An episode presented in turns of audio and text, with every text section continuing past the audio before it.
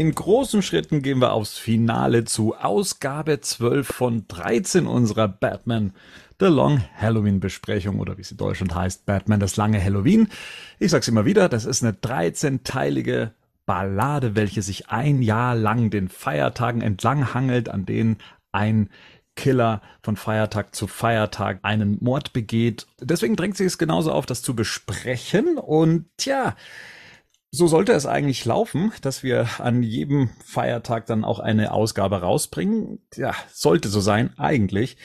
Und so sollte diese Ausgabe eigentlich schon am vergangenen Montag erscheinen. Da war nämlich in den USA der Labor Day, also der amerikanische Tag der Arbeit. Und ähm, tja, jetzt hätten wir jetzt eigentlich auch behaupten können, wir hätten dann eben auch die Arbeit ruhen lassen und deswegen gab es da keinen äh, Cast. Aber nee, genau das Gegenteil war ja eigentlich der Fall. Also vor lauter Arbeit war es nicht möglich, pünktlich diese Besprechung abzuliefern. Naja, passiert, aber zumindest aus einem inhaltlichen passenden Grund. Apropos viel Arbeit. Henning, Marian, Gerd, erstmal guten Abend. Guten Abend. Abend. Was wolltet ihr denn eigentlich als Kind beruflich werden? Beziehungsweise haben eure Eltern euch was gewünscht oder nahegelegt, was ihr beruflich machen sollt? Wie, wie sieht's da bei euch aus? Hier, Gerd, was wollt's eigentlich als Kind werden? Damals, was gab's denn da für Berufe? Äh, Kutscher, Ihr seid. Ich habe auch gedacht. Ich habe auch gedacht. Ich wollte das erste Rad erfinden. Steinmetz. Filmvorführer. Ich habe den Dom zu Köln gebaut. Ich glaube, der allererste Berufswunsch war halt so dank einer Kinderserie Feuer, Feuerwehrmann. Ne? Also Grisou, ah, der kleine Drache. Grisou. Ich will Feuerwehrmann werden. Und mit sieben, acht Jahren wollte ich dann Comiczeichner werden, weil ich da, da angefangen habe, Comics zu lesen, mhm. hatte aber, ich sag mal, nie das Talent entwickelt, um wirklich tolle Zeichnungen zu machen, so dass ich das, glaube ich, ein paar Jahre später verworfen habe. Und dann, als Jugendlicher weiß ich gar nicht, also ich glaube, da war ich sehr, sehr ziellos und bin ja erstmal zur Bundeswehr gegangen. Also diese Kindheitsberufswünsche, sind es ja nicht gewesen und mein Beruf hat sich dann halt später ergeben und entwickelt, also ist im Erwachsenenalter. Hätten denn deine Eltern dir was nahegelegt? Nee, also meine Eltern waren in der Beziehung, äh, muss ich mal sagen, äh, sehr progressiv. Die haben mich halt entscheiden lassen, was ich machen wollte und nicht. Also die haben nicht reingeredet. Also damals, wie ich beschlossen hatte, nach der mittleren Reife das Abitur zu machen, haben die nur gesagt, wenn du das machen willst, dann mach es halt. Ne? Also das mhm. war so der Kommentar. Da war nie nach dem Motto, du musst jetzt arbeiten oder eine Ausbildung beginnen, sondern mach. Und dann haben sie sich halt gewundert, warum ich dann nach dem Abitur zur Bundeswehr gegangen bin. Meine Argumentation war damals, ich wollte halt meinen Wehrdienst ableisten, bevor ich irgendwie ein Studium anfange. Bin halt dann aber vier Jahre hängen geblieben. Hm. Kommt halt alles anders, wie man denkt irgendwie. Maria, wie war es bei dir? Ich kann mich an die ganz frühen Wünsche nicht erinnern. Also ich würde jetzt mal sagen, das ähm, war bestimmt auch so ganz klassisch äh, äh, Astronaut, äh, Feuerwehrmann, irgendwie so in die Richtung. Ich weiß, dass ich Detektiv werden wollte, in irgendeiner Art und Weise. Entweder mhm. bei der Polizei oder ähm, ähm, so äh, mit einer eigenen Detektei oder irgendwie so. Das war immer, das, ich wollte immer Sachen so auf den Grund gehen und da habe ich gedacht, das ist irgendwie so das Beste. Gab es ein Vorbild?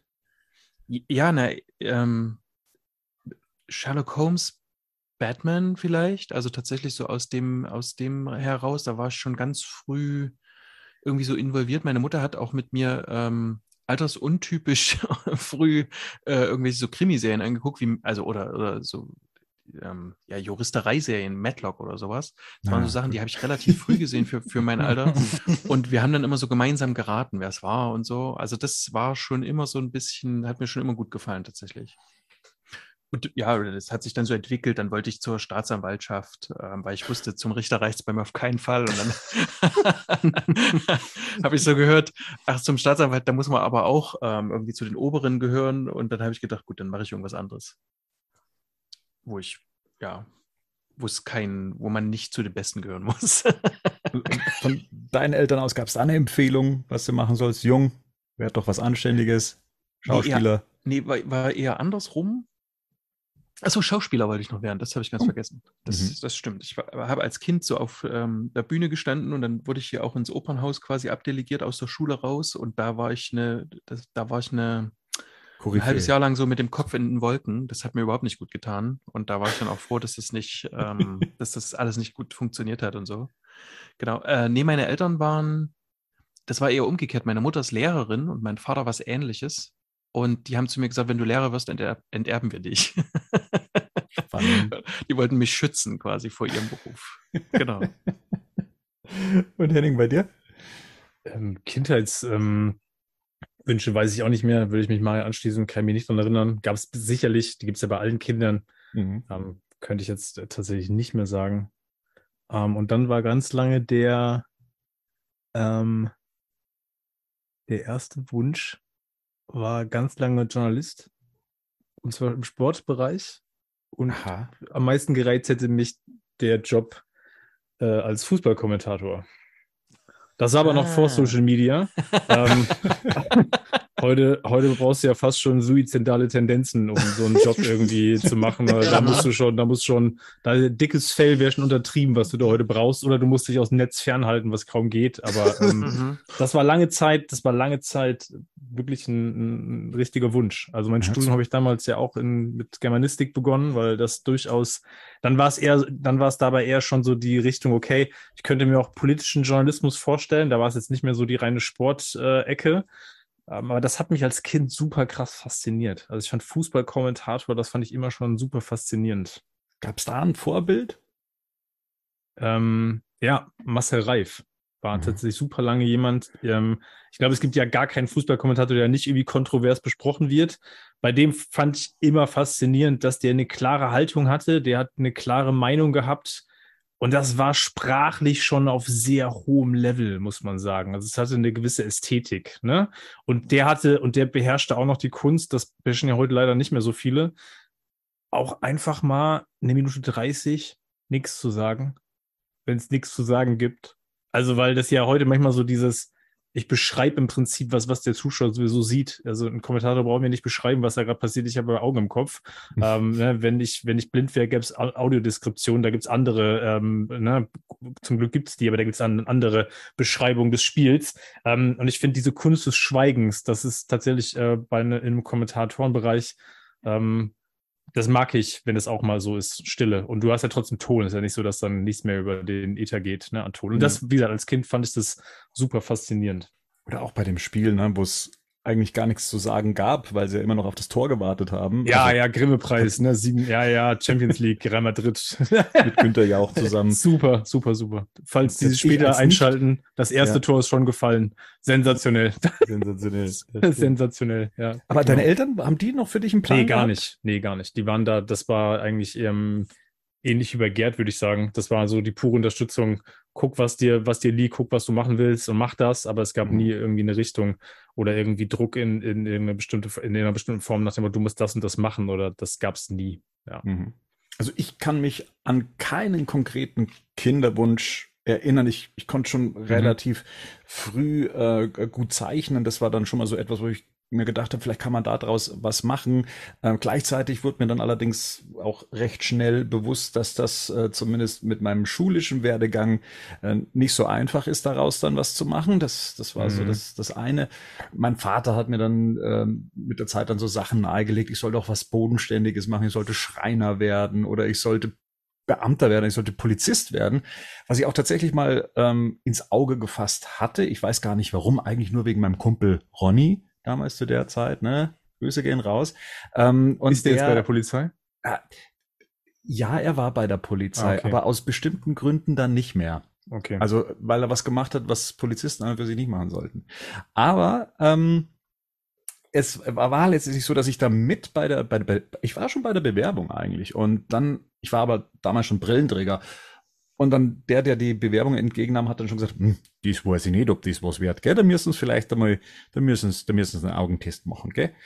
Und ich war dann auch beim, beim Augentest und bin da diesbezüglich auch durchgefallen, also zumindest was die Werte der Polizei anging und habe von denen dann auch ein Schreiben, ein Ab, eine Absage bekommen, äh, in der dann drin stand, sehr geehrter Bad Computer, ähm, aufgrund äh, nicht ausreichender Sehfähigkeiten nicht zum Polizeidienst geeignet, war jetzt auch nicht so schlimm, aber auf der Rückseite von dem Umschlag stand äh, Polizei. Nur die Besten sind bei uns. Das war so ein, so ein ähm, Schlag in die Magengrube.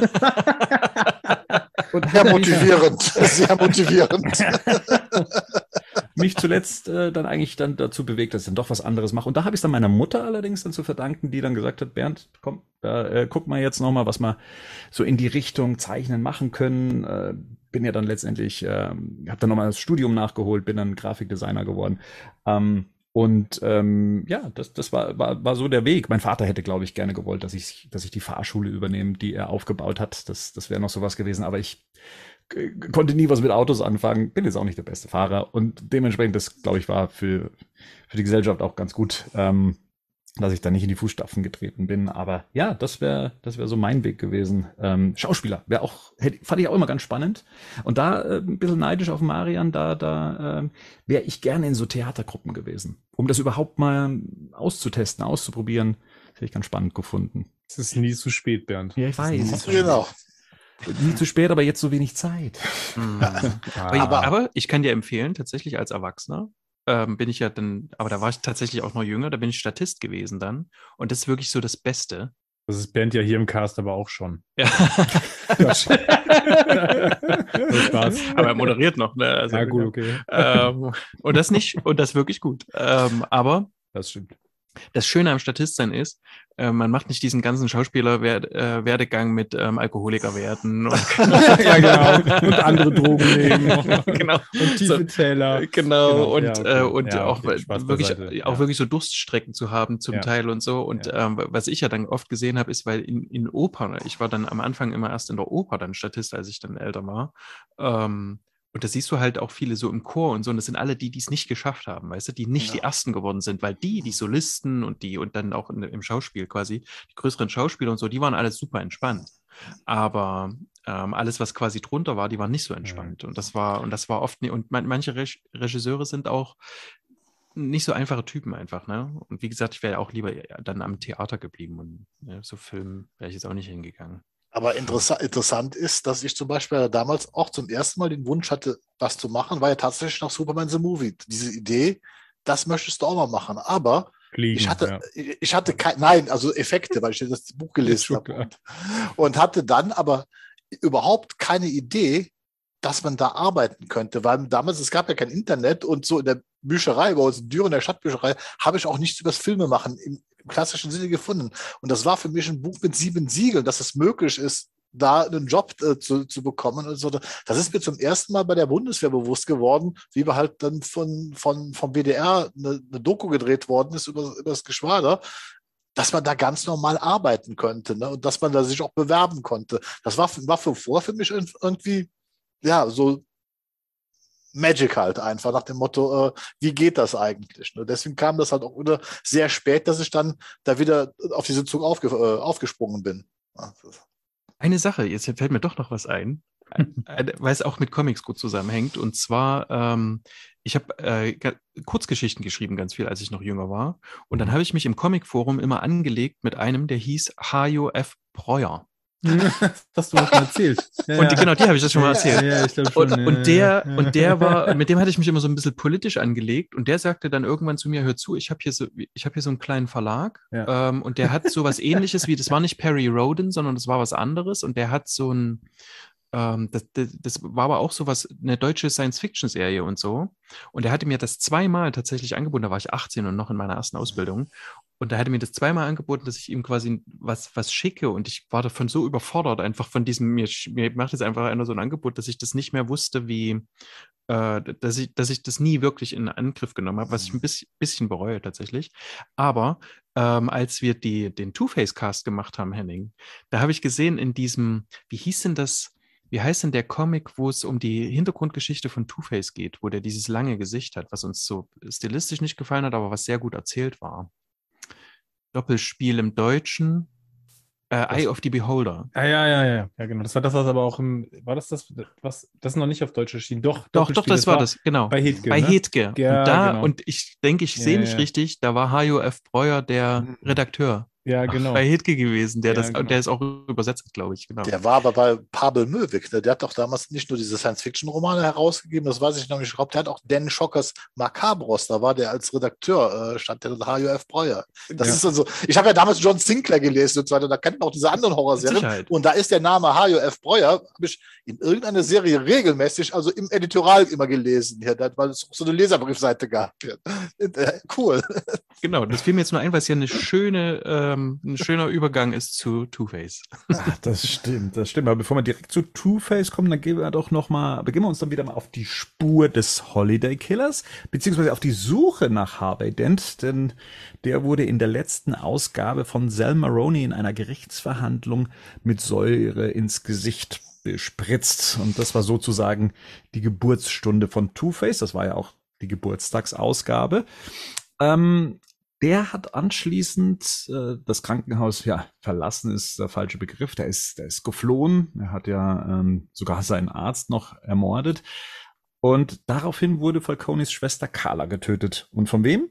Tja, das ist nun auch die Frage in Kapitel 12. Wie gesagt, Tag der Arbeit. Ähm, Labor Day. Und wir sprechen wie immer erstmal über das Cover. Marian, tu dein Werk.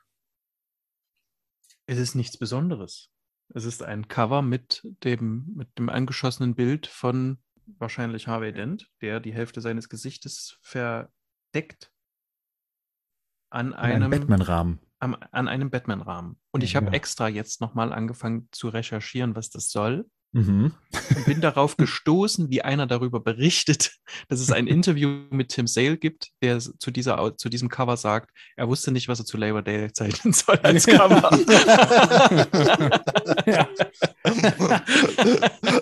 Des Rätsels Lösung so simpel.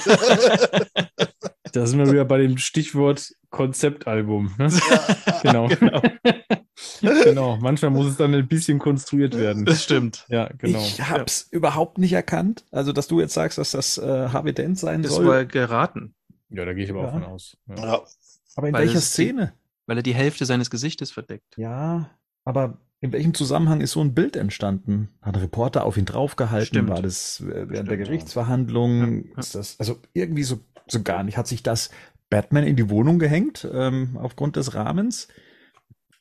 Ne? Ist ja. ja. ein guter Freund von ihm gewesen, wie ich in dieser Ausgabe erfahren habe, aber darauf äh, kommen wir ja dann nochmal zu sprechen.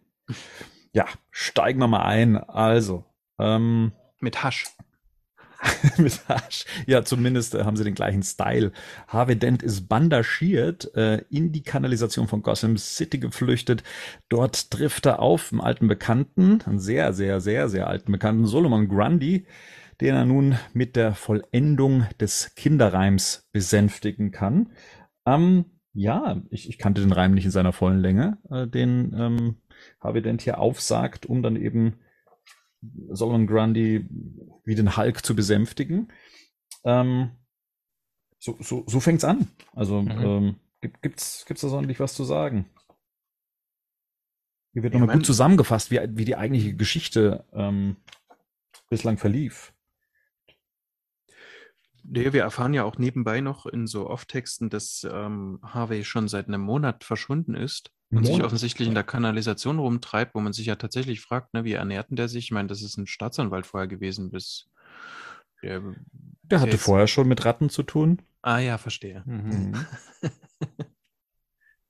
Ich glaube, es ist ja auch diese Doppeldeutigkeit, was, weil es auch zum Schluss fragt, kann man zwei Leben leben? Weil Solomon Grandi lebt ja wieder mhm. oder schon wieder. Und er fragt sich ja jetzt, wie er leben soll. Das ist ja, glaube ich, äh, um was es hier geht. Das ist so, denke ich mal, so ein bisschen der philosophische Ansatz der Szene. Einmal zu verdeutlichen, auf der einen Seite die Ähnlichkeit, auf der anderen Seite aber auch der Unterschied zwischen den beiden weil jetzt beide Aussätzige der Gesellschaft sind. Solomon Grandi ja schon als Gründungsvater schon seit Jahrhunderten, der halt ein zweites Leben lebt in dem Untergrund und er jetzt als neu, der sich überlegen muss, was er für ein Leben oder wie er sein zweites Leben führen will oder soll oder kann. Ich muss ja sagen, so, ich habe ja schon mal gesagt, dieses Konzept von Monat zu Monat sich zu hangeln, so attraktiv das ja auch ist aufgrund der Feiertage, so ist es dann immer wieder problematisch, finde ich, weil, wie du schon sagst, im Off-Text erfährt man, dass es seit einem Monat da schon in der ja. ähm, Kanalisation ist. Und jetzt einen Monat später treffen sich dann Batman und Commissioner Gordon auf dem Dach. Und ähm, Gordon konfrontiert ihn äh, auf dem Dach des Gotham Police Departments mit dem Koffer, den er damals bei der Gerichtsverhandlung, also wie gesagt vor 30 Tagen, ähm, dabei hatte und sagt dann so, hier hätten sie jetzt die typische Mordwaffe des Holiday Killers in seinem Koffer gefunden, sowie das Kassenbuch von Carmine Falcone. Jetzt 30 Tage später klingelt's bei uns. Der könnte doch ähm, der Holiday Killer sein.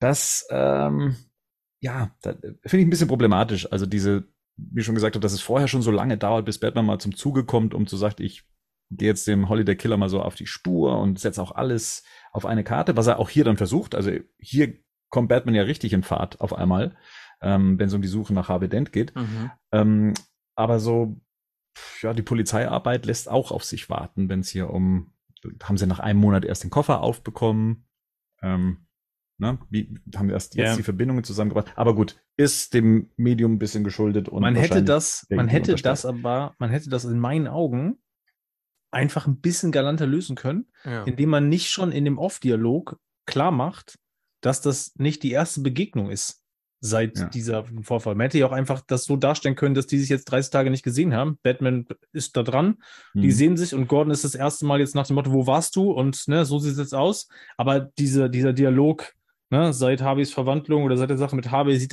sieht mich Gordon mit anderen Augen, das impliziert schon, dass das jetzt nicht die erste Begegnung seit dem Vorfall mhm. im Gerichtssaal ist. Und damit ist es, bin ich bei dir, Bern, das ist ein bisschen, es ist ein bisschen komisch, ne? Also, weil dann wirkt das danach natürlich sehr redundant. Also den, den Dialog, den wir jetzt danach verfolgen, den werden die ja vorher schon mal gehabt haben. Ne? Mhm. Das kann ja Gordon jetzt nicht das erste Mal Batman erzählen. Ja.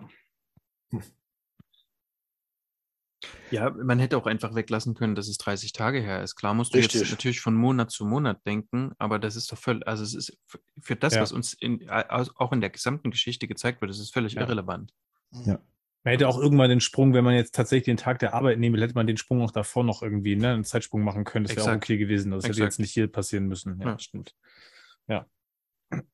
Tolles Panel hat sich hier wieder mit reingemischt. Ähm, wenn, wenn Batman hier so ähm, auf, einer, auf einer Erhöhung steht und Gordon unten an dem äh, Bat-Signal mhm. ähm, und mit, der, mit Gotham City als Kulisse im Hintergrund zu sehen, ja. ähm, finde ich, finde ich groß.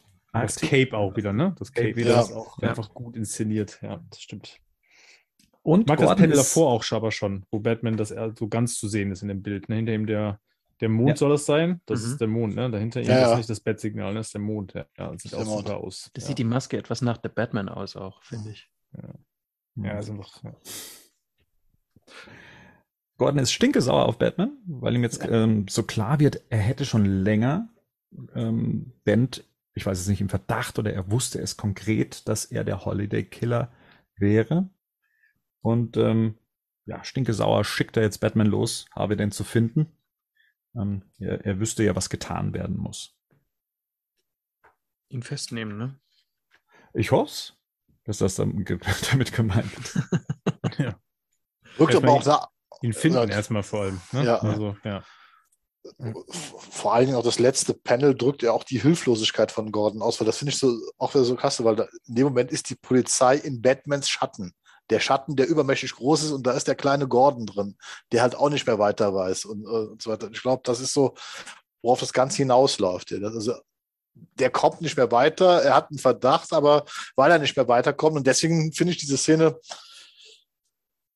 auf der einen Seite gefällt sie mir ganz gut. Ich mag auch das mit diesen 30 Tagen nicht, verstehe ich auch, auch nicht, worum es gemacht worden ist. Auf der anderen Seite finde ich aber hier diese Form, ist, ich will nicht sagen, es ist eine Art Erpressung nach dem Motto, ich komme nicht mehr weiter, also sieh zu, dass du jetzt weiterkommst, weil du hast das ja gewusst. So nach dem Motto. Da findet so eine Art Schuldzuweisung irgendwie wie, wie plötzlich statt. Ja. Also ne, das ist ja, gut, es geht hier um Vertrauen, ne? Und es geht ja. um Erschütterung von Vertrauen. Genau. Mit dem ersten genau. Punkt schon, Gordon geht es davon aus, er wurde quasi schon von Harvey betrogen. Mhm. Und jetzt ist so die Frage, hat, hast du, also Batman, hast du mich jetzt auch hintergangen und mich ja. belogen, weil du das eigentlich wusstest und hier nicht mit offenen Karten gespielt hast. Ich glaube, da geht es hier geht's ganz kaum Vertrauen jetzt auch um, hey, das ist ein Stück weit jetzt deine Verantwortung, weil du hast das laufen lassen mhm. äh, und jetzt mach das wieder gut, was du hier mit, mit verschuldet hast.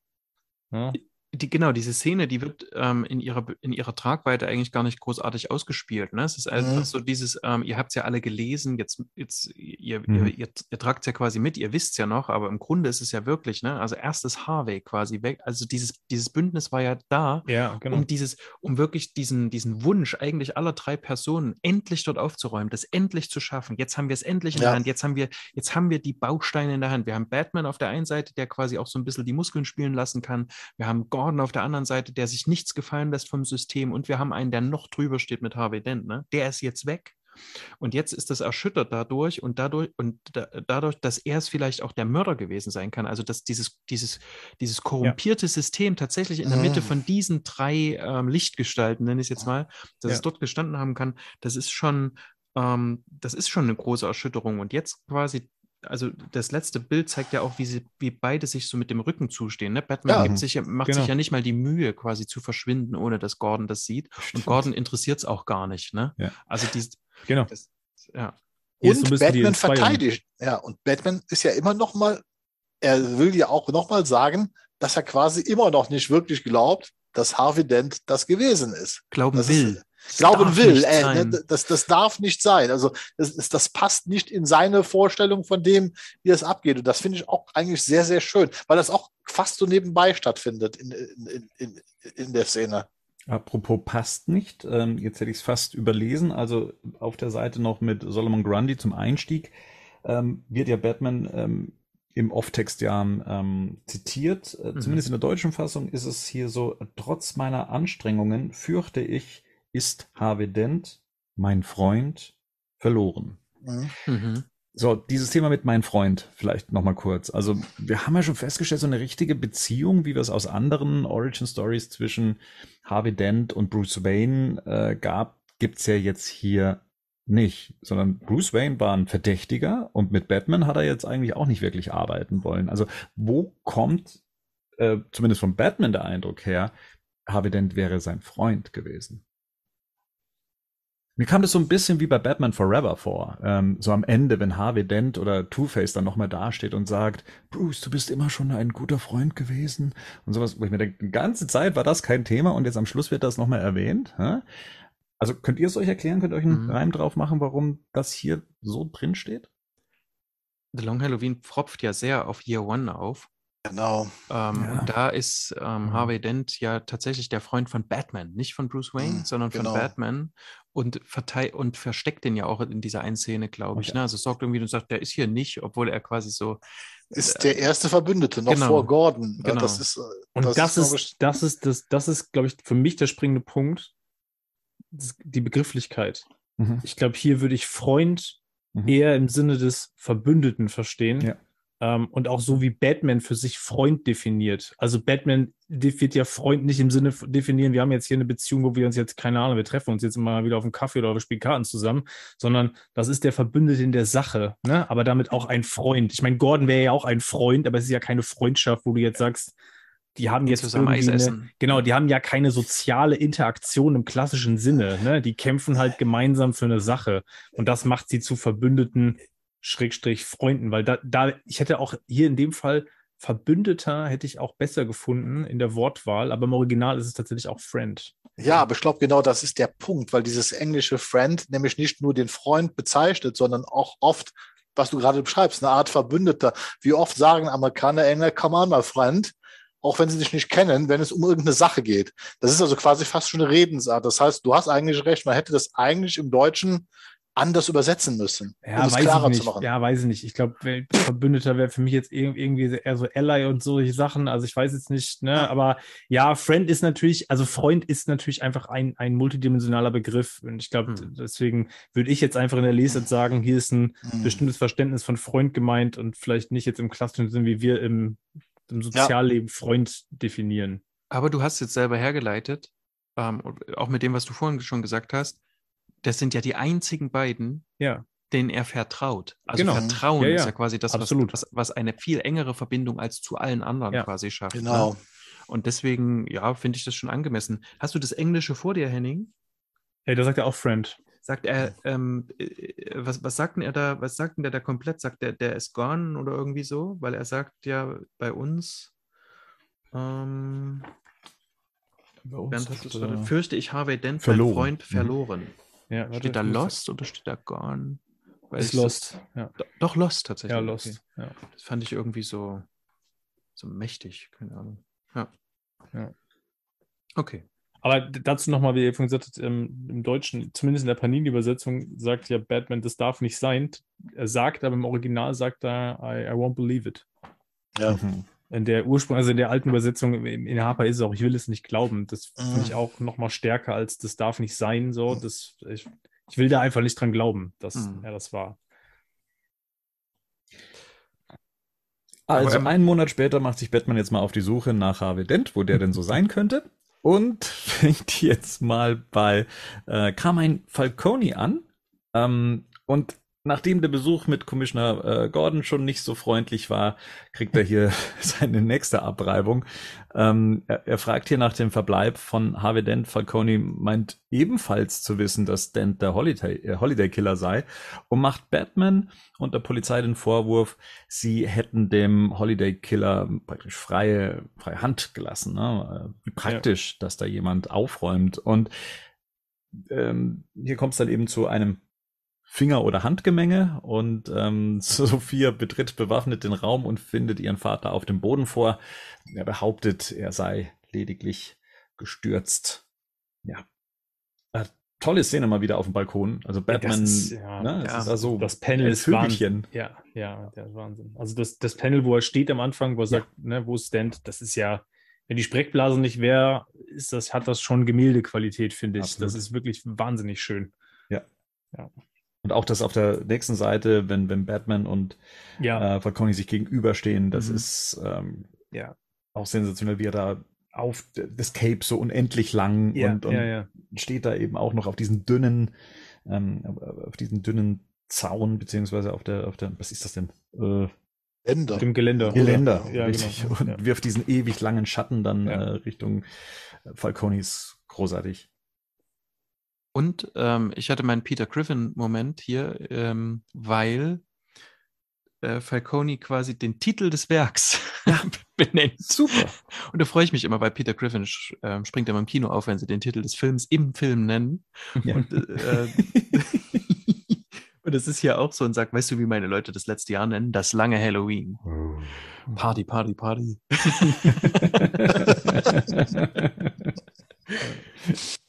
Es ist, ja, das ist großartig. Willkommen ja. bei Family Guy. so, Batmans List, äh, Suche geht weiter. Die nächste auf Batmans Liste ist Catwoman und stellt sie zur Rede, warum sie immer zugegen ist, wenn auch Falcone im Spiel ist. Und gewohnt geheimnisvoll vergleicht sie Falcone mit einem Wollknäuel, mit dem eine Katze spielen will. Und vielleicht liegt es aber auch an Batman, dass es so ist, wie es ist. Oder vielleicht geht es ihm aber auch gar nichts an und springt dann letztendlich vom Dach. Tolles erstes Bild von Catwoman, die wie eine Katze da oben drauf sitzt. Mhm. Und später sagt sie ja zu ihm, du tust mir weh. Und dann lässt er ihre Hand so los. Das ist sehr filmisch. Also das sieht man vor sich, wie er das, wie er das macht. Mhm. Aber ansonsten ist diese Szene, fand ich, die ist äußerst überflüssig, muss ich mal sagen. Ich weiß nicht, wozu das gut sein soll, um nochmal zu sagen, dass da irgendeine Verbindung ist. Wir hatten doch schon mal vorher eine ähnliche Szene, wo die die beiden beobachtet, oder? Öfters mal, ja. Mhm. Hm. Die führt zu nichts. Das ist, glaube ich, das, das, hm, das, ja. das, das, Problem ist. Aber das, ich glaube, das ist aber auch bei der äh, Falconi-Szene schon, weil eigentlich führen beide Szenen nicht. Es hilft ihm beides nicht weiter. Also er kommt damit in keinster Weise mit seiner Suche weiter. Ich habe hatte mir schon mal so gestern gedacht, oder ist das jetzt einfach nochmal so, weil vorletzte Ausgabe vor dem Finale will ich nochmal die Hauptcharaktere präsentieren in kurz, die also mitgespielt haben. Wisst ihr, was ich meine? Mhm. So wie mhm. man es oft in Filmen hat, wo man mhm. kurz vor dem Finale nochmal alle Protagonisten, Antagonisten sieht, um dann das Finale endgültig einzuläuten. Weil ich finde, beide Szenen führen zu wirklich nichts, wobei die Falcone-Szene zumindest im Gesamten optisch besser wirkt, finde ich, als die Cat. Wobei hier finde ich es mhm. nur, ja. Ja, zwei, zwei Aspekte. Das eine ist für mich nochmal die Betonung diese Frage, dass Batman nochmal in Frage stellt, welche Verbindung es denn jetzt eigentlich zwischen Catwoman und Falcone gibt. Und das ist natürlich, wenn man das weiß, ist es natürlich schon nochmal spannend, mhm. dass da jetzt mhm. nochmal der Fokus drauf gelegt wird, dass mhm. er das langsam, ne, dass er sich das wirklich ernsthaft fragt. So, was ist denn hier eigentlich die Connection zwischen euch beiden?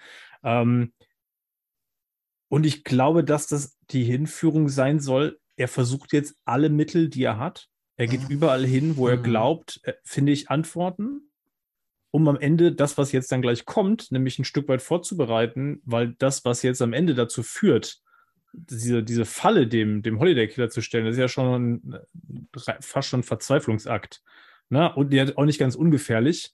Äh, und vorher nochmal zu zeigen, okay, er versucht jetzt alles, was er macht, aber er kommt da auch nicht weiter. Mhm.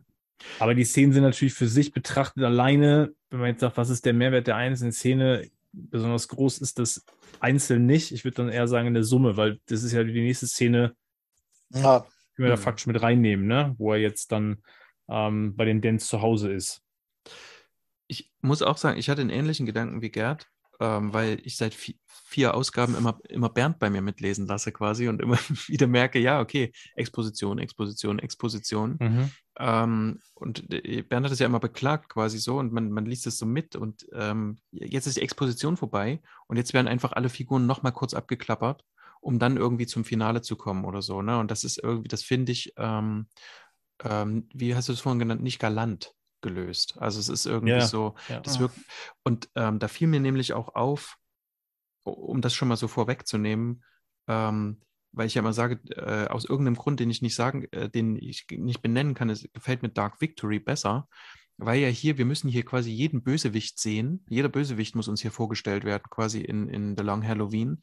Und ähm, am Ende ist, ergibt sich das gar nicht so, das fließt nicht so schön.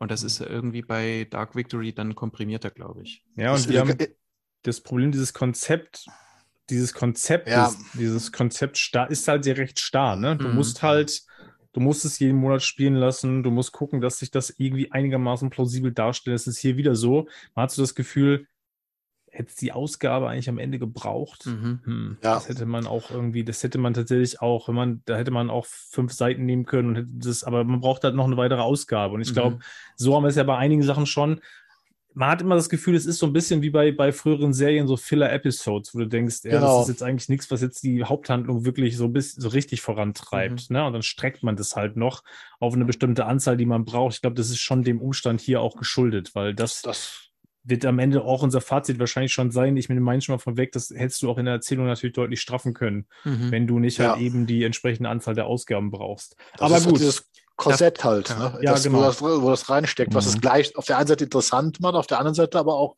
wie wir hier merken, dann hinderlich ist in dem Moment, weil es halt ja. den, den Erzählfluss einfach hemmt auch. Und da hat Marian recht, Dark Victory ist wesentlich eleganter geschrieben tatsächlich. Dafür, weil das, Entschuldige. Das Korsett da halt so nicht existiert in der Form.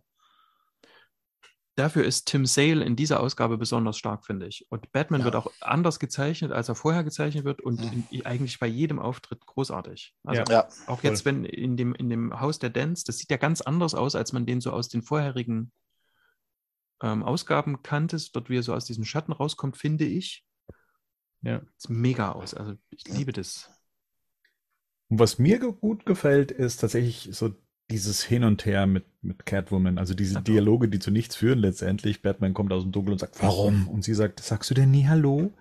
und äh, ja. er möchte eigentlich die Wahrheit wissen und sie sagt, aha, du willst Geheimnisse teilen. Also so dieses Miteinander spielen, mhm. so das, ja. wofür man Catwoman hassen und lieben gleichzeitig kann, ähm, das spielen sie hier schon gut aus. Und gleichzeitig dann auch so ein bisschen zickig werden, wenn, wenn sie mal ein bisschen grob angefasst wird und sowas, ne? Und um dann den Ton dann zu ändern. und dann springt sie auch noch vom Dach, um ihn allein zu lassen. Das ist so irgendwie so alles, was so äh, die beiden irgendwie ausmacht. Ähm, auf ein paar Seiten mit integriert. Das, das fand ich ganz nett.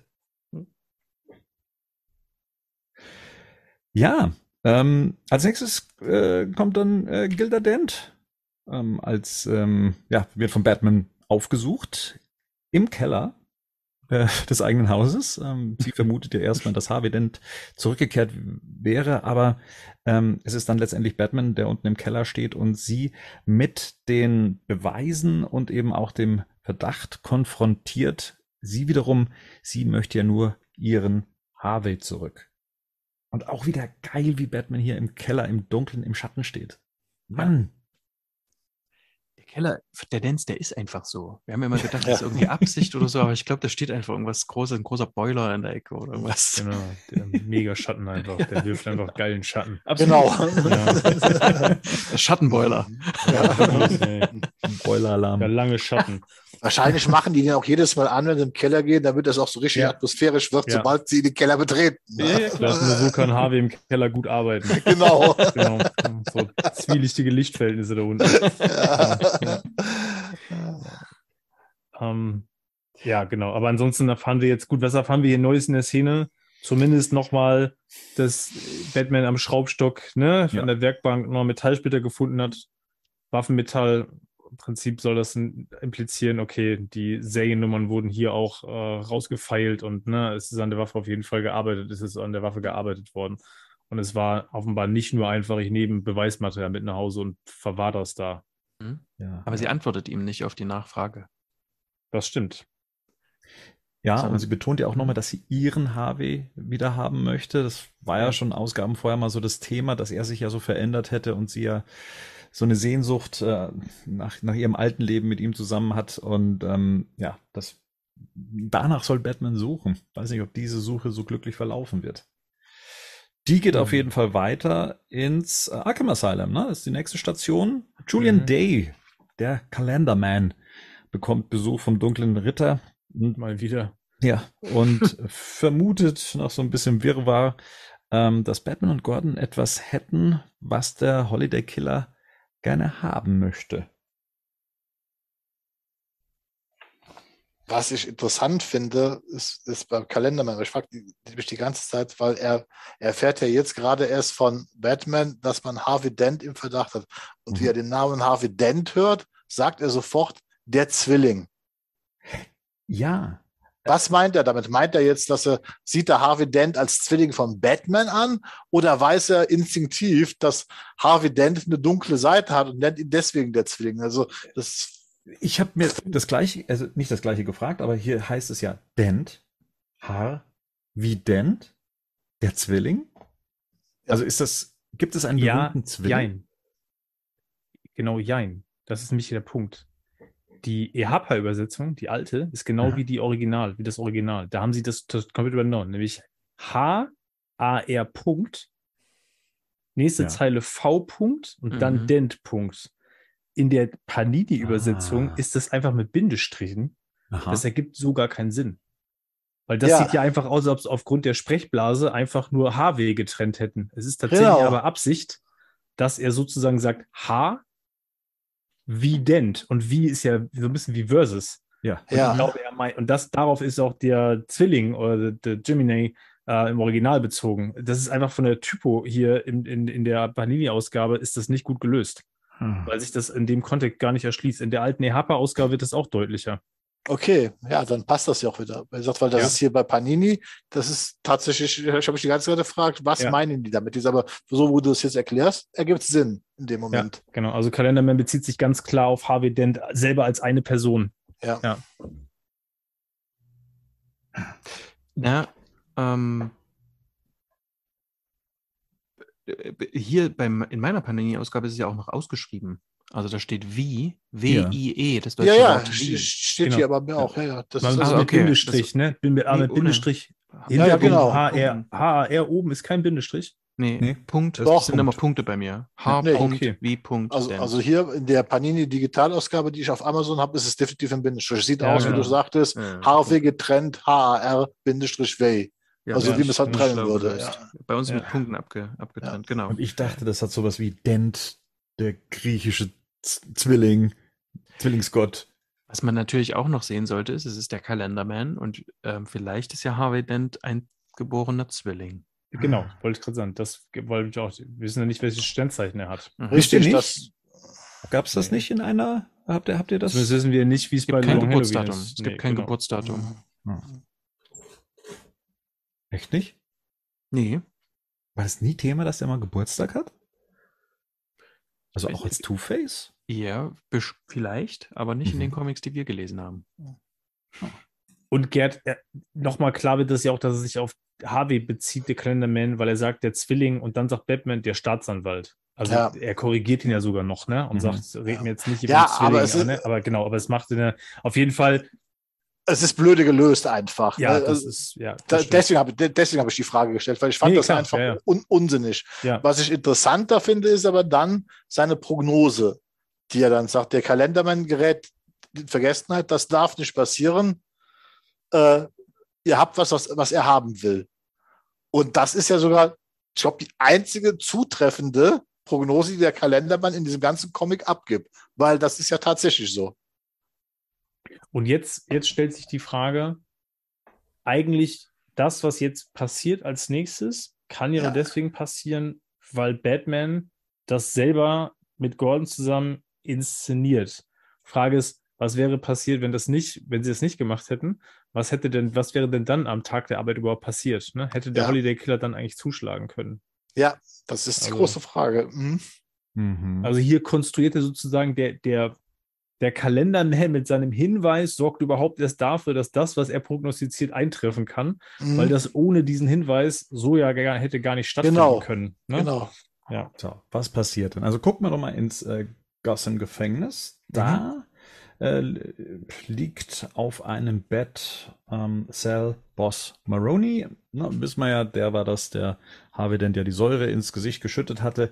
Ähm, auf den ist ein paar Mal geschossen worden und das hat er überlebt. Ich glaube dreimal. Mhm. Ähm, Gordon und ein vermummter, na, ich wusste jetzt nicht, wie ich ihn nennen soll, Sicherheitsbeamter, ja, äh, geleiten ihn aus seiner Zelle. Er wird verlegt, denn der Kalenderman glaubt, Maroney sei das nächste Opfer.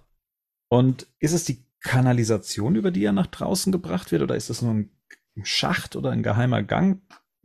Dachte erst, es soll ein bisschen an die Kanalisation anschließen, um auf den, also äh, an die Kanalisation vom Anfang der Story anschließen, damit man sich da so ein bisschen verortet, aber gleichzeitig fließt hier kein Wasser, keine Ratten, es sieht eigentlich noch ganz, ähm, ja, nicht so aus, als wäre das so ganz tief gelegen, aber mhm. mal beiseite.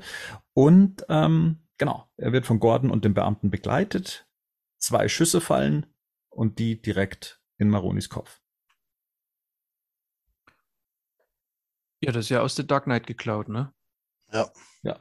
Also man, man kann sich schon sehr gut denken, wer unter dieser Polizeiuniform steckt. Richtig. So ja. bulky, so bulky Gordon. wie er ist. Mhm. genau. genau, Gordon. Gordon. ja, ich würde gar nicht sagen, also ja, der Calendarman hat es so ein Stück weit ähm,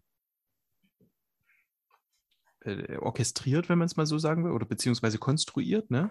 Auf der anderen Seite dachte ich so, vielleicht ist das auch eine Art, ähm, über, also aus der Überheblichkeit von Batman und Gordon heraus, so eine Art Falle, die sie ihm stellen wollten oder den darüber kriegen, den, den Holiday Killer. Das meine ich auch, das glaube ich auch. Achso, ja. Aber ich glaube, dass der Hinweis vom, dann nach ja. dem Motto, dass, dass ihr habt ja da was, was der, was der Holiday Killer will, mhm. nutzt es doch. An einem Feiertag, ja, das stimmt. An einem ja, genau. Feiertag genau. noch, weil das ist genau. ja der Punkt, weil mhm. ich, es kann jetzt ja, es ist ja, glaube ich, nicht so, es muss ja eine Falle sein, weil wenn es jetzt nur darum ging würde, Baroni in Sicherheit zu bringen, dann hätten sie das anders gelöst, glaube ich. Also das dann, hatte ich falsch ja, verstanden. Dann ja. finde ich das perfide, also auch von Batman. Ja, genau. Ja, ja, klar. Ihn als Schutzschild vorne ja. zu tragen, ungesichert, letztendlich während er selber in so einer super Panzerung ähm, unterwegs ist. Spoiler.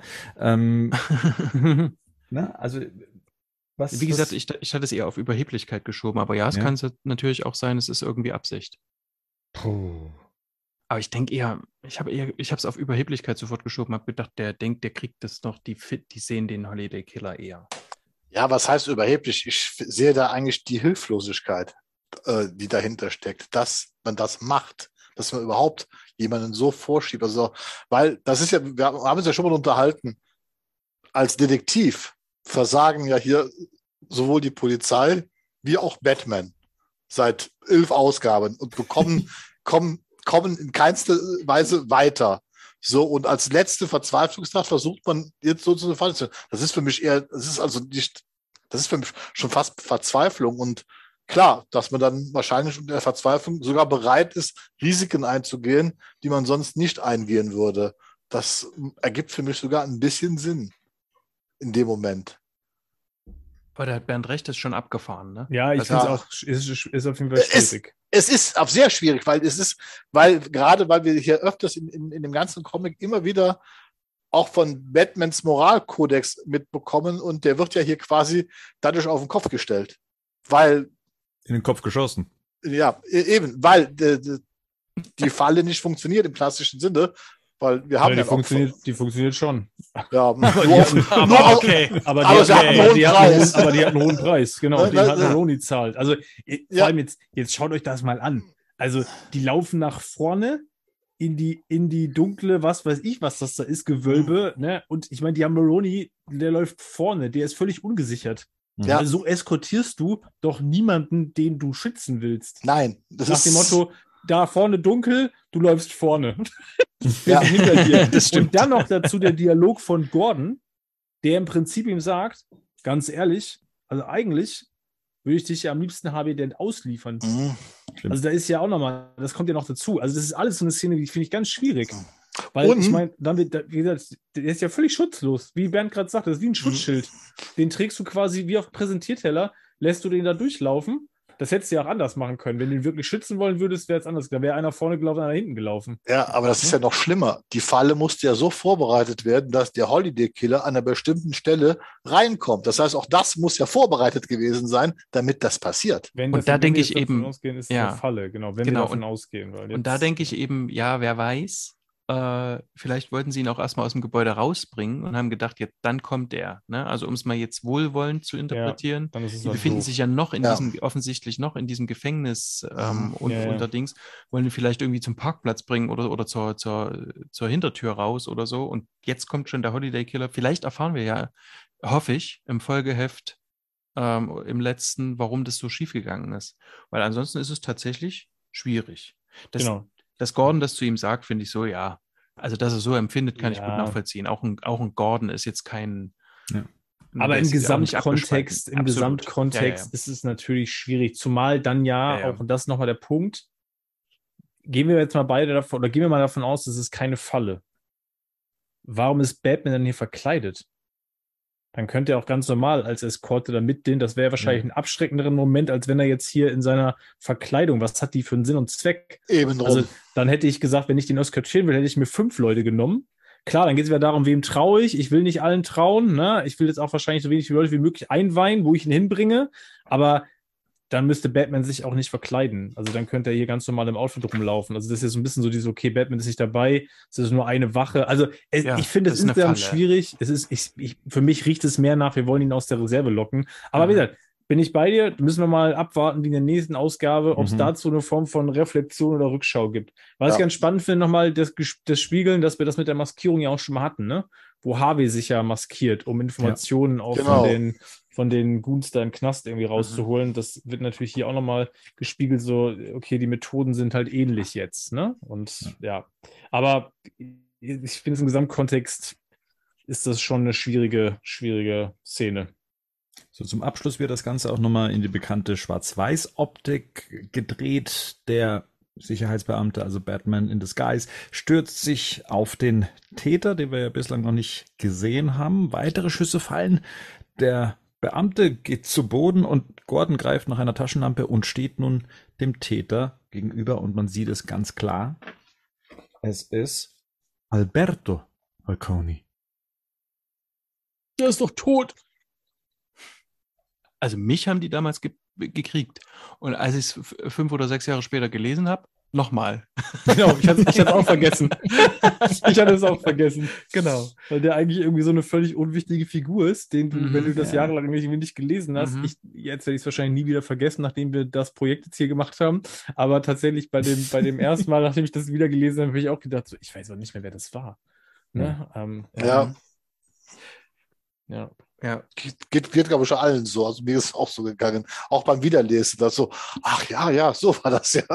Also diesmal wusste ich es aber zwischendrin. Da war, habe ich wirklich komplett vergessen. Also man muss ja jetzt sagen, wir haben jetzt ja hier auch schon gespoilert, weil wenn du das liest als ne, das allererste Mal, weißt du ja auch gar nicht, dass es Batman ist. Da mhm. gehst du einfach davon aus, da ist jetzt halt der, ne, äh, Wärter oder der, der Polizist im Schutzanzug einfach auch über den Haufen geschossen worden. Da weißt du das ja auch noch gar nicht. Ne? Ja. ja. Also so ging es mir heute auch beim Lesen. Ich wusste es erstmal nicht, aber er war mir gleichzeitig so Dark Knight-mäßig inszeniert, dass ich mir gedacht habe, ja, ja. ja, ja, genau das war's. Ich wusste es auch nicht, aber das, das, ja. Ja, also man, genau, man kann sich das Dark schon Knight, denken, das stimmt. Ja. Der Alberto. Der, ich finde das übrigens auch ähm, dra dramaturgisch schwierig. Ich meine, das ist extra so gemacht worden, dass wir auf keinen Fall auf Al Alberto Falconi kommen. Mhm. Aber das ist halt ähm, das hatte ich neulich erst irgendwo wo geschrieben. Ich habe das irgendwo mal gelesen, dass es eine Regel ist, dass man seine, dass man die Leser oder Zuschauer nicht zu sehr an der Nase rumführen darf. Mhm. Mit, mit irgendwelchen, weil, weil wir haben ja gar keine Hinweise darauf bekommen, wer es alles sein könnte oder ja. so. Also man ist ja niemals in der Lage gewesen zu sagen, es könnte auch Alberto Falconi sein oder so. Oder es könnte auch hm, hm, hm sein, sondern es ging ja immer in diese Bandrichtung. Das stimmt. Also wenn Was? du jetzt so einen klassischen Whodunit daraus machen willst, ja. musst du hier sagen, du hast dem Leser eigentlich zu keinem Augenblick die Chance gegeben, auf den auch nur ansatzweise zu kommen. Ne? Mhm. Also, ja. Ja, eben gar nicht. Das ist ja das Problem. Genau, du, hast ja, du, du, hast ja in, den, in der klassischen äh, Kriminalliteratur bei Chandler und so weiter, dieses Whodunit, da kriegst du halt mehrere Verdächtige präsentiert. Oft kriegst du sogar den Hauptverdächtigen auch noch so präsentiert, dass du erstmal von seiner Unschuld überzeugt bist. Das ist ja oft so ein Stilmittel, dass du eigentlich auf den dann am Ende am allerwenigsten tippst, aber hier kriegst du gar keinen Hinweis auf einen möglichen Täter. Das ist also mal was ganz anderes. Hm. Und noch schwieriger macht es diese eine Sonderseite, die Hen ja. nur Henning in seinem Band drin hat, Richtig. wo, wo ja. ähm, der Römer quasi den Alberto ja auch noch identifiziert. Mhm. Ja. Das stimmt, was auf jeden Fall ein Grund sein könnte, warum das in ursprünglichen Veröffentlichungen vielleicht erstmal nicht mehr drin mhm. war. Ne? Also, ja. das ist so eine Seite, mhm. ja, das ist natürlich in dem Kontext, ja, schwierig. Und der Kalenderman hat ja auch nochmal für Verwirrung gesorgt, indem er ja den Täter auch als eine Sie bezeichnet hatte. Ja. Er und sie. Mhm. Er, sie, er ist ja immer gesprungen mhm. ne? zwischen ja. beiden Pronomen, ja. Ja. Ja, Spannend. Alles sehr kryptisch. Charakterarbeit durch. Ähm, uns durchgearbeitet. Also, ihr habt ja schon gesagt, ihr empfindet diese Ausgabe eher als eine Filler-Ausgabe? Ja.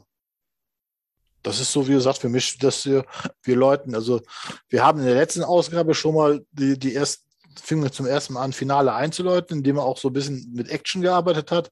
Jetzt kommt nochmal dieses für mich Präsentieren der wichtigsten Hauptfiguren. Mhm. Das Ende ist, sag ich mal, leidlich spannend und diskussionswürdig auf jeden Fall. Also ich sag mal, wenn man es zum ersten Mal liest, damals äh, endet es halt mit einem schönen Knall, sage ich mal ganz einfach. Äh, ich glaube, wenn man es ganz früher gelesen hat, sogar in der Erscheinungsfolge, sprich jeden Monat, du musstest halt auf die Ausgabe wartet, hattest du jetzt auf jeden Fall 30 Tage lang äh, Nägel kauen, wie geht das jetzt weiter? Ne? So nach dem Motto, du willst jetzt unbedingt wissen, wie diese Geschichte ausgeht. Aber generell finde ich, sind viele von diesen Seiten, wie, da hat Henning schon recht, das hätte man vier, fünf Seiten auch erzählen können. Also das wäre nicht jetzt notwendig eine ganze Ausgabe gewesen.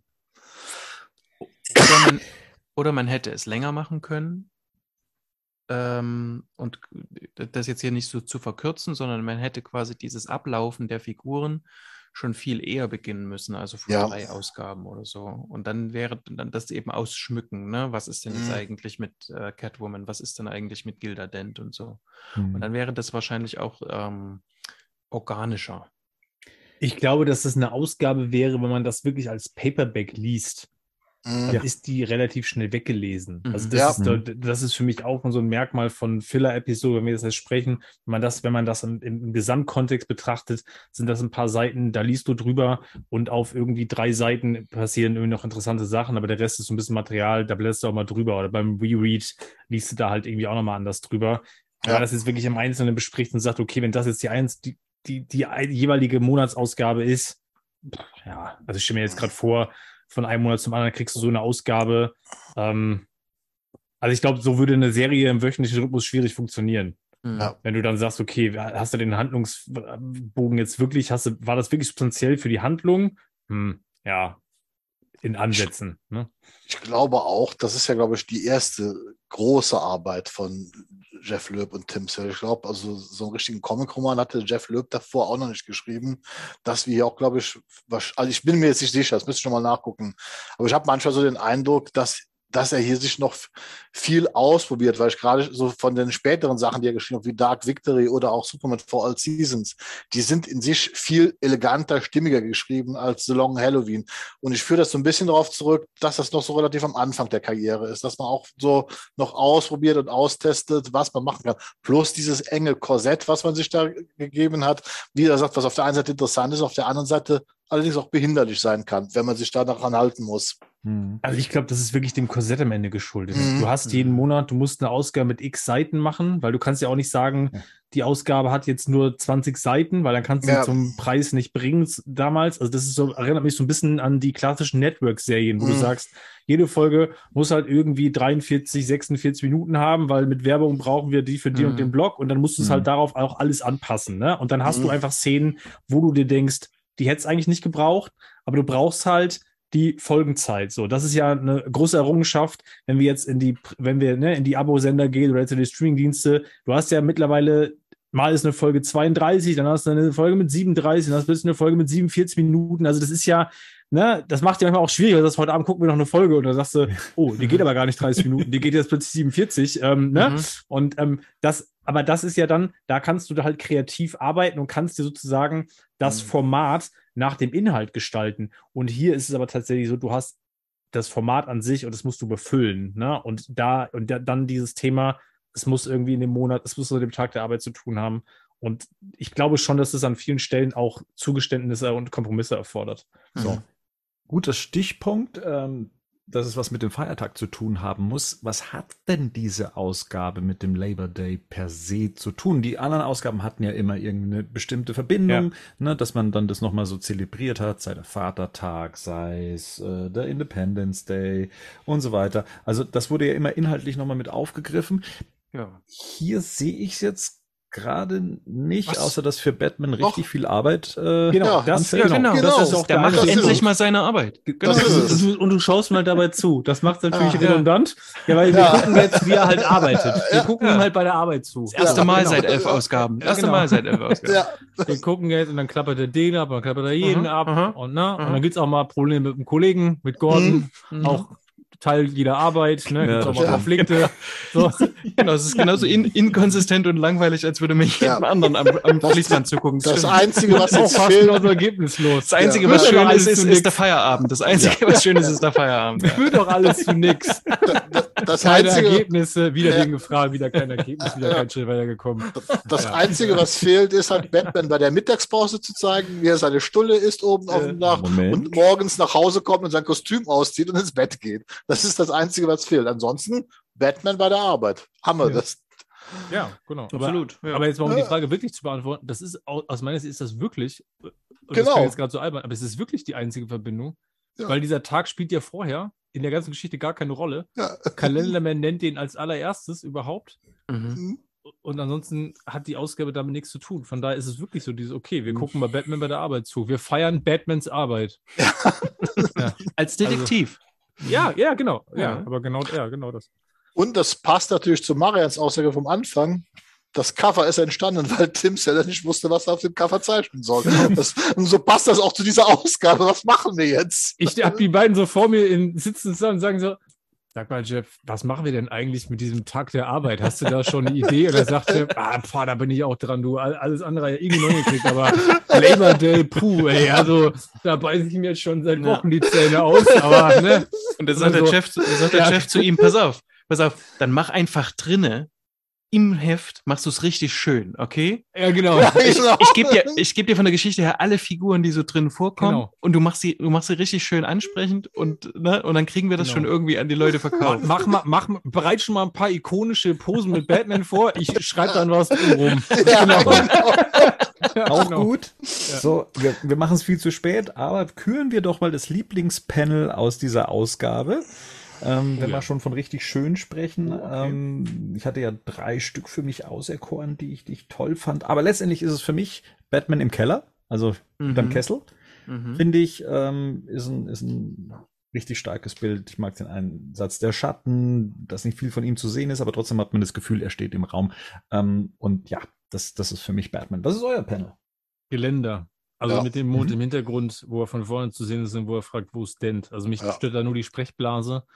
Ähm, genau, aber bei dem Kellerbild, bei dem Kellerbild ist für mich, also ich, mich stören die Ketten da oben irgendwie. Also das ist so, aber wenn ich jetzt wirklich, das auf Me Meckern auf hohem Level, ja. aber ich habe ja hier auch hier ja die Qual der Wahl. Also das sind wirklich alles grandiose Sachen. Aber wenn ich mir jetzt entscheiden muss, dann nehme ich das Geländerpanel, weil ich das wirklich, äh, das finde ich wirklich wahnsinnig schön. Einfach auch diese ganze symmetrische Silhouette von Batman und so. Ja, das ist mir mein Lieblingspanel. Mhm. Meins auch, also das würde ich jetzt auch sofort sagen. Aber was Henny gerade gesagt hat, mit den Ketten im Keller, das ist mir eben eingefallen, weil Bernd danach gefragt hatte, auch mit dem Gang, mit den Rohren. Mir ist oft aufgefallen, dass Tim Sale Räumlichkeiten oft mit Dingen ausstatten, die mich ein bisschen an die Saw-Reihe erinnern. Weil auch der Keller von den Den sieht manchmal aus wie so ein Voll, sieht aus wie so ein Folterkeller. Der sieht also eigentlich nicht so aus wie so ein normaler Keller im klassischen Sinne. Und manchmal glaube ich, dass wirklich Tim Sale da gesessen hat, so bei seinen Zeichnungen. Da füge ich hier noch ein Detail an, dann male ich hier noch eine Kette und dann male ich hier noch ein paar Rohre in den Gang rein und so weiter. Das wirkt manchmal so irgendwie einfach so, ja, aus, aus Langeweile oder wir müssten irgendwas reinzeichnen, damit die Panels nicht leer sind. Nein, das ist, ja. das ist natürlich überzogen. Ja. Aber es erinnert mich, also gerade der Keller, den finde ich schon ein bisschen merkwürdig mit diesen Ketten, die von der Decke hängen. Harvey Dent verhört Verdächtige, die an Ketten ja. hängen in seinem Keller. Ja, genau. Es ist Gotham. Es ist Gotham. Ja. Jetzt, jetzt habt ihr mir die, die Lieblingspanel, die, die hätte ich jetzt auch genannt und deswegen nehme ich jetzt einfach die allerletzte Seite. ähm, Alberto? Ja, ja, ja. finde ich großartig, ja, ist weil, ja. ist auch, weil es hat so richtig Crime Noir-mäßiges mhm. ähm, und diese im, im, Lichtschein quasi angeleuchtet. Du hast alle Figuren, die jetzt hier eine Rolle gespielt haben, damit mit drin. Du hast den Toten auf der einen Seite, du hast den niedergeschossenen Wachmann, du hast Gordon und du hast diesen, diesen Alberto voll in der, voll, voll im Lichtkegel, voll im. Und wisst ihr was? Es gibt ja auch dieses bekannte Batman-Panel, ja. wo ja, genau. er in diesem Scheinwerferlicht steht genau. ne? und mit dem Cape so versucht, mhm. sich noch zu verdecken. Mhm. Das ist ja hier kein Zufall, dass das so angeordnet ist. Ne? Also auf keinen Fall. Sein. Das, ich glaube nicht, dass das Zufall ist. Das Aber es erinnert sehr stark dran. Ja, das wollte ich gerade sagen. Also das grafisch ähm, das zumindest. Und was ich hier interessant finde, Alberto habe ich jetzt, ich habe es jetzt nicht im direkten Vergleich da, weil ich die alte Ausgabe nicht da habe, als, als er so eingeführt wurde und sowas. Aber der war ja eher so unscheinbar. Und hier ja. hat man es mit einem Alberto zu tun, der so über den Dingen steht, ja, der auch als äh, selbstbewusst dasteht, sich überlegen fühlt, wie man sehr oft auch so in Filmen dann eben kennt, dass derjenige, der vorher noch dieses falsche Gebiss getragen hat und dann auf einmal zu dem Mastermind, ähm, als Mastermind ent, entlarvt wird, mhm. dann auf einmal zu so einem ganz eigenen Selbstbewusstsein kommt und so. Ähm, das, das spüre ich hier so in, in dem Moment auch, dass ich mir denke, okay, der, na, der steht jetzt über den Dingen, er hat den High Ground und ähm, ja. Ähm, und er lebt jetzt auch zum, ja, und er lebt auch zum zweiten Mal, auch wenn er jetzt hm. Hm. Weil das ist eigentlich auch wieder ganz interessant. Auch er lebt jetzt ein zweites Leben. Doppelleben. Naja, und ich erinnere mich bei der, bei der Einführung, es ging doch, es ging doch am Anfang, das war die erste Ausgabe, ne? Es ging doch bei Alberto auch ein bisschen darum, der war so ein bisschen, also der war, der hat so an, an, an die Einführung auch von Michael Corleone erinnert. Das war ja eigentlich der Typ, von dem der Römer wollte, dass mit dem Familienbusiness nichts zu tun hat. Ne? So mhm. dieses, halte ich da raus und du hast studiert und ne, du bist jetzt der brave Sohn, äh, du hast mit dem, du sollst dir da keine Gedanken zu machen und so. Und jetzt hast du den plötzlich, der offenbar gesagt hat, okay, ich nehme das Familienbusiness jetzt mal in meine Hand und zwar auf meine Art ne? mhm. und räume mir mal im Hintergrund auf. Also das mhm. finde ich auch noch eine, so eine, wir haben ja ganz viel darüber geredet, dass der Party ganz oft auftaucht, auch, auftaucht. Und auch das finde ich hier ähm, eine spannende Parallele. Ja, auf jeden Fall. Aber wie gesagt, das ist interessant. Doppelleben, doppelte Identitäten so wie du auch sagtest, und Alberto ja auch, dieses Unscheinbare, was er halt am Anfang verkörpert hat, ja. auch das ist ja eine andere Identität von ihm gewesen. Das heißt, wir sind eigentlich, drehen wir uns immer wieder bei Salon Halloween um diese gespaltene Persönlichkeit. Ja. Egal von wem. Es dreht sich immer um, um, um das gleiche Thema. Batman, Harvey Dent, jetzt äh, Alberto plus die andere äh, Rogue-Galerie, die da noch auftritt. Das ist schon, denke ich mal, auch geplant so, dass man das auch genauso wollte. So, und jetzt haben wir nur noch eine Ausgabe. Mhm. Die ist aber super dick. Super, super dick. dick. Super dick. super dick. Ähm, äh, ist auch, wird wieder Halloween sein, oder? Also das Ganze, mhm. wie hat sich dann, mhm. oh Gott, dann ist dann die ein Jahr vorbei. Also ich sage das ja, ja, schon seit der letzten Ausgabe, wie schnell die Zeit vergeht, aber mhm. ähm, krass. Also wir, wir stehen praktisch vor dem Einjährigen in dieser Besprechung und dann heißt Zahltag. Zumindest ja. hier in der Übersetzung. Habt ihr, wie, wie heißt denn im englischen Original fürs nächste Mal? Ähm, Punishment, glaube ich. Aha. Okay. Ja, gut. Freue ich mich drauf. Da gibt es dann genau, äh, nicht ja, nur ja die dicke, ähm, die dicke Packung, weil es eben die, die, die doppelte Länge hat, äh, zumindest was die Ausgabe angeht, sondern eben auch das große Fazit dann eben, was, äh, wie sehen wir denn jetzt so ähm, das lange Halloween so in der Nachbetrachtung Monat für Monat gelesen, wo sind die Schwächen, wo sind die Stärken. Von dem her sage ich vielen Dank in die Runde für die Besprechung der äh, inzwischen zwölften Ausgabe und freue mich auf den Zahltag. Bis dahin, ciao, Servus und gute Nacht. Ebenso. Gute Nacht. Ebenso. Tschüss. Gute Nacht. Viel Spaß auf der Arbeit. Tschüss. Genau. Ciao. Ciao.